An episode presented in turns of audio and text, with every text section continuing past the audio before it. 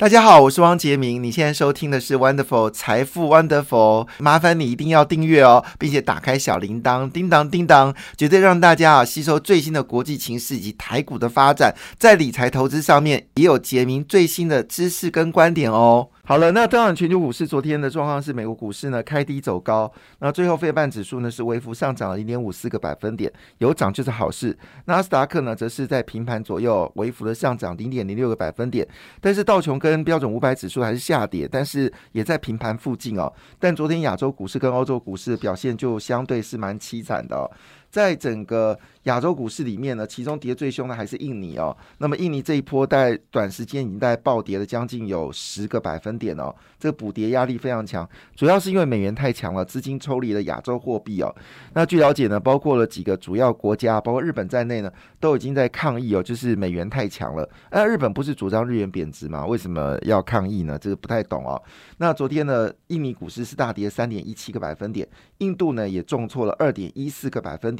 反观俄罗斯，竟然反弹了一点四三个百分点哦，这个这个数字看起来额外的刺眼，因为几乎全球股市都是绿色的，只有。俄罗斯股市上涨的，这个是非常刺眼的一个颜色哈，当然是开心的颜色。所以呢，昨天美国股市已经反弹了，那当然欧洲股市在也交出了并不是漂亮成绩单。德国股市下跌零点六四，英国股市呢，因为公布了这个 GDP 呢，基本上可能预计是往下掉的。这个数据呢，使昨天的英国股市呢跌势蛮凶的，跌掉一点五六个百分点，应该是欧洲股市跌势比较多的地方。法国股市则是跌掉一点零一个百分点，市场进入到五月中旬还是一个极为震荡的一个状况啊。但是呢，传出来一个重要的讯息啊，这个消息要跟大家来聊一下哈。就是因为事实上呢，全球都在关注利率嘛，哈。那么包括杨金荣也正式宣布说，台湾呢还会继续的升息，而且会寄出第六波的房地产的管制哦。那我们知道这一波房地产呢，整个三就我们说的三合一这个税金哦，那么缴最多的就是台中哦，台中是全台湾哦，就是缴这个房地产交易税最高的一个地。的的城市哦，那么总共收入大概是六亿多，全台湾最多，比台北跟新北还要多。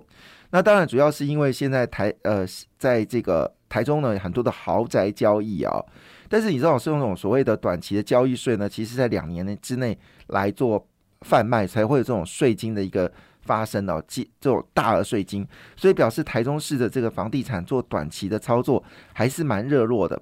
那成长幅度最惊人是呃，民进党执政的新竹市哦，呃，民党执政的新竹市呢，基本上呃，整个呃，就是这个税率呢，增长幅度呢，暴增了将近五倍哦。所以呢，央行必须要再次的出手。那杰明最近看到一个广告，就是新竹有个叫地区叫香山。香山是一个很漂亮的一个，就是新竹最后的一个嗯绿地，好像，都以为这个地方不会开发，那没想到呢，最近他们推出一个大案子哦，可能这个案子会大量砍掉许多的树林，那要盖所谓美式美式这个美式建筑物哦，那独栋房子，那里面有很多公园啊，什么各式各样的，然后呢，会是全台湾最大的一个建案哦，嗯，香山终于开发了哈，这是。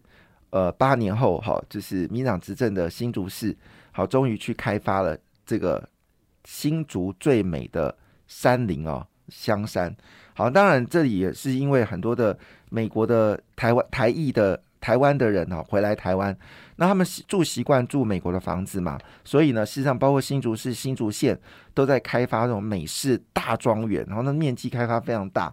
可是问题来了，现在央行已经做决定了，就是对于这一次管制非常的凶猛哦，它是这要全面检讨二十年跟三十年的房贷，那这部分当然对很多的年轻人来说是一个灾难，因为我就是付不起呃二十年的房贷啊，因为房价现在全台湾均价都已经是破千万了嘛，哈，所以我要买一个房子。可是我的薪水这么低，所以我最有效的方式就是把房贷延到三十年，那么减轻哦，就是本金的一个一个偿付。那据了解呢，这次第六次的管制呢，可能是针对二十年到三十年的房贷哦。所以如果你现在买房子，一定要考虑到你的房贷能力、还款能力是不是需要用到三十年。如果需要用三十年的话，你就要慎重考虑你的这个能力哦。那当然对有钱人来说没有没有感觉，因为有钱人他买房子就像买这个呃买泡面啊，就是这包那包随便买。但是对很多年轻人来说，就要留意这样的风险。那第六步的管制，我认为杀伤力非常大，因为很多的人基本上必须要靠到二十年跟三十年的房贷。那这个结果会怎么样？是杨金龙已经说箭在弦上，一定会发。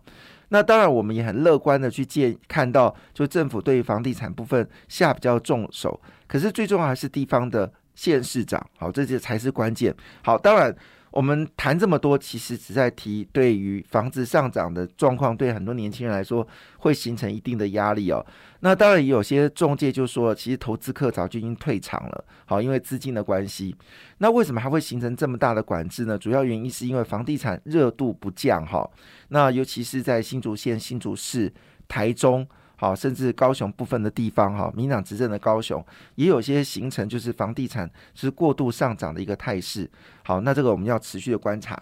那回到了就是台这个呃美国哈，那因为美国联准局鲍尔呢已经正式啊接到参院的同意呢，好继续连任美国联主席的联主 F F E D 的主席。那这次在这次会议当中呢，他已经是非常确认了，非常确认，就是呢，美国的利率呢不会太快。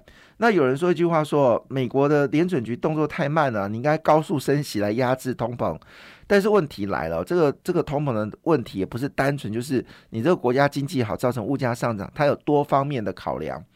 那美国其实房地产也非常非常热，其实今年第一季啊，美国的房地产的涨幅呢，其实不输给台湾了，大概平均都有一到两成的涨幅哦，就一年之内，所以表示美国的财富在增加，美国的银行的存款也在增加哈。好了，那是针对有关升息的部分，因为市场担心哦，因为最近的通膨数据还是有点居高不下。那么昨天已经呃公布了生产物价指数哦，那么就是我们说的生产物价指数，就是我们说企业的成本。那呃物一般的消费物价指数就是企业销售的价格哈。那当然，如果你的 CPI 越高，表示企业卖东西就越贵。可能利润就比较好，像 B N W 说啊，因为今年缺货，我就涨价，结果涨一涨呢，B N W 获利大幅的增加哈，所以这个涨价有时候是一个借口，其实目的是为了企业赚更多的钱，这是有可能的哈。就像苹果也是啊，虽然苹果最近已经掉到已经失去了全球这个哦，就是呃市值的龙头啊，现在已经被沙特原油这家公司给。呃，取代了。但是呢，如果你从毛利率啊，或者从它的获利来看的话呢，其实不减反涨，诶，表示呢，他们也是有把售价呃转换给消费者，那消费者还是买单哦。所以呢，换个角度来说，鲍尔认为说，那么现在目前的经济状况呢，基本上还是在可控的一个范围之内。所以呢，接下来的两次的升息呢，只会升两码，不会升三码。好，这个事情非常重要，因为。这个让世界让市让市场认为美元的升值幅度呢就不会那么快，美国债券的升息也不会那么快，也不会因为太意外造成股票的一个大跌。好，那这个宣示呢，当然也让昨天的美国股市纳斯达克跟费半指数呢尾盘呢是走高的。那昨天其实台股真的很可怕，一开始呢是先跌了九十点，然后一路下跌，最后跌掉三百八十九点五七点。那当然呢，我们的政府高官是说，嗯，并没有融券断头的。问题哦，但是昨天的情况明显就多杀多，就是有些融融资啊没有融资的要断头的问题。但是我们知道很多的维持率都已经降到一百三十以下了，那你就必须要选择就是补钱或者是断头。那昨天很明显看出来，就是台股跌到一百点的时候，引发了断头的一个卖压。那这个状况呢，其实让投资人他为了要赶快补充他的。赚头的钱，以至于手上有赚钱的股票，通通要抛售。所以昨天呢，长荣行基本上一度差点跌停哦。那航海文、长荣跟杨敏呢，直接灌破季线哦。那联会赚钱的金融股呢，也跌破的年线哦。那当然，因为群创决定要减资啊，所以股价是上涨的。那大部分的股票呢，基本上昨天呢，其实是越会赚钱的公司，股票跌得越凶哦。你基本上没有办法分析现在的股票市场，因为它完全跟基本面一点关系都没有，这是非常恐怖的。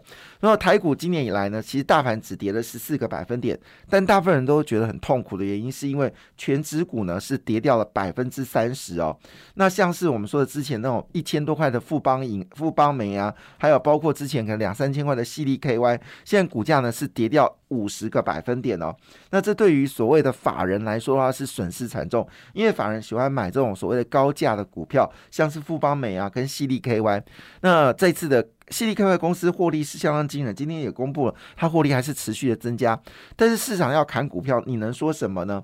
好，那台积电呢，总共跌掉多少个百分点？跌掉了二十六个百分点哦。所以很多散户说，台积电会不会跌破五百元呢？好，那当然背后的原因就是外资到目前为止累计卖超的金额已经到了将近八千亿新台币了。那么在外资这么庞大的一个贩卖过程当中，销售的过程当中，当然是跟 ETF 有关。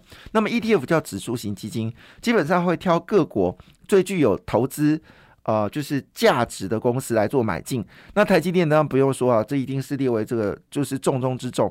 所以当国际间在抛售台湾的 ETF 的时候，这些全资股的杀伤力就会更强。因为呢，最近大家都不喜欢买基金，都喜欢买 ETF。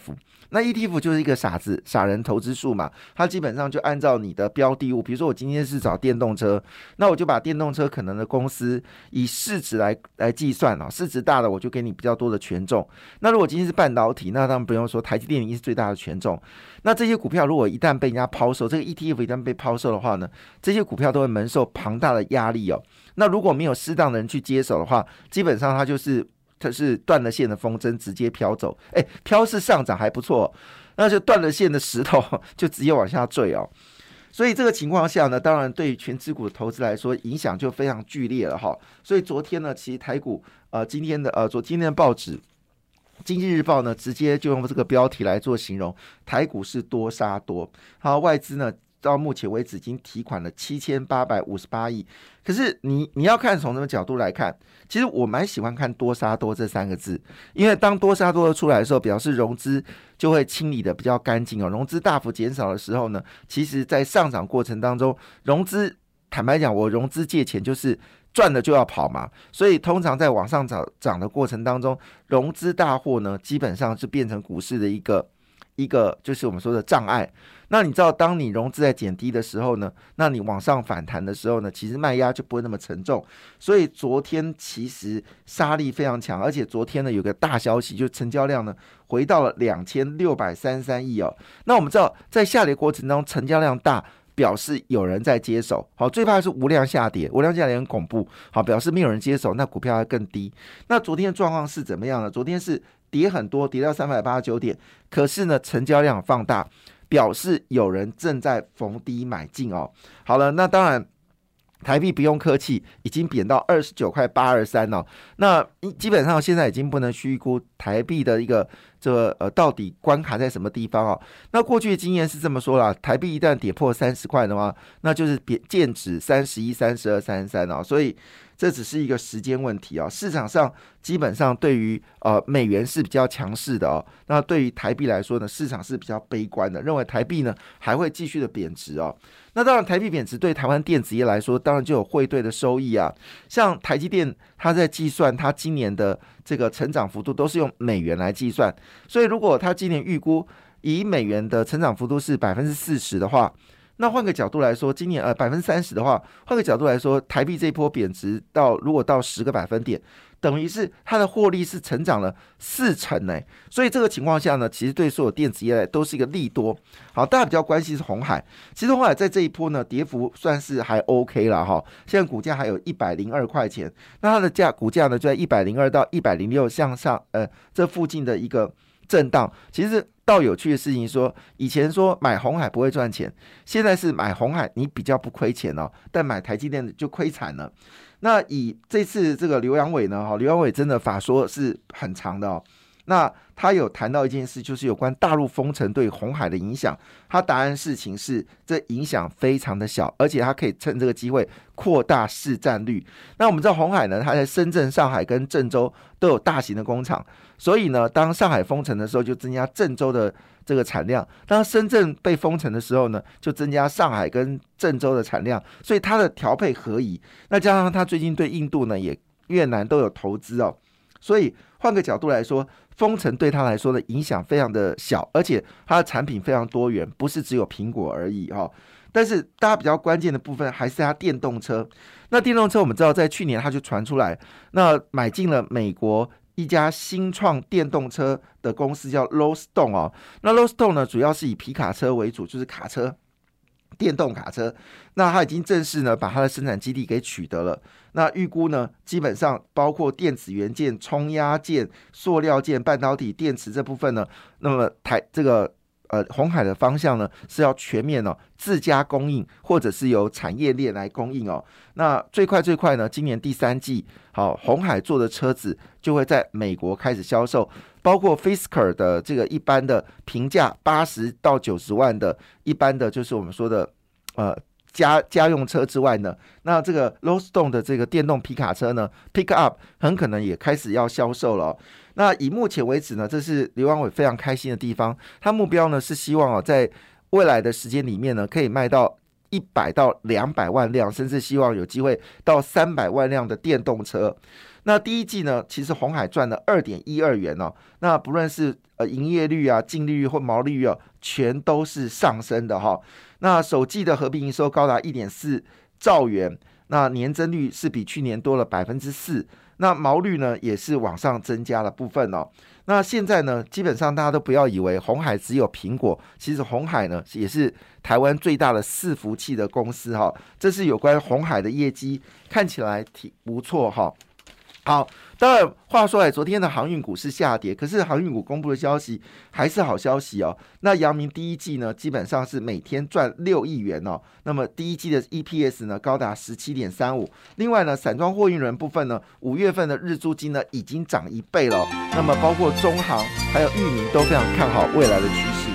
感谢你的收听，也祝福你投资顺利，荷包一定要给它满满哦！请订阅杰明的 Podcast 跟 YouTube 频道《财富 Wonderful》，感谢，谢谢 Lola。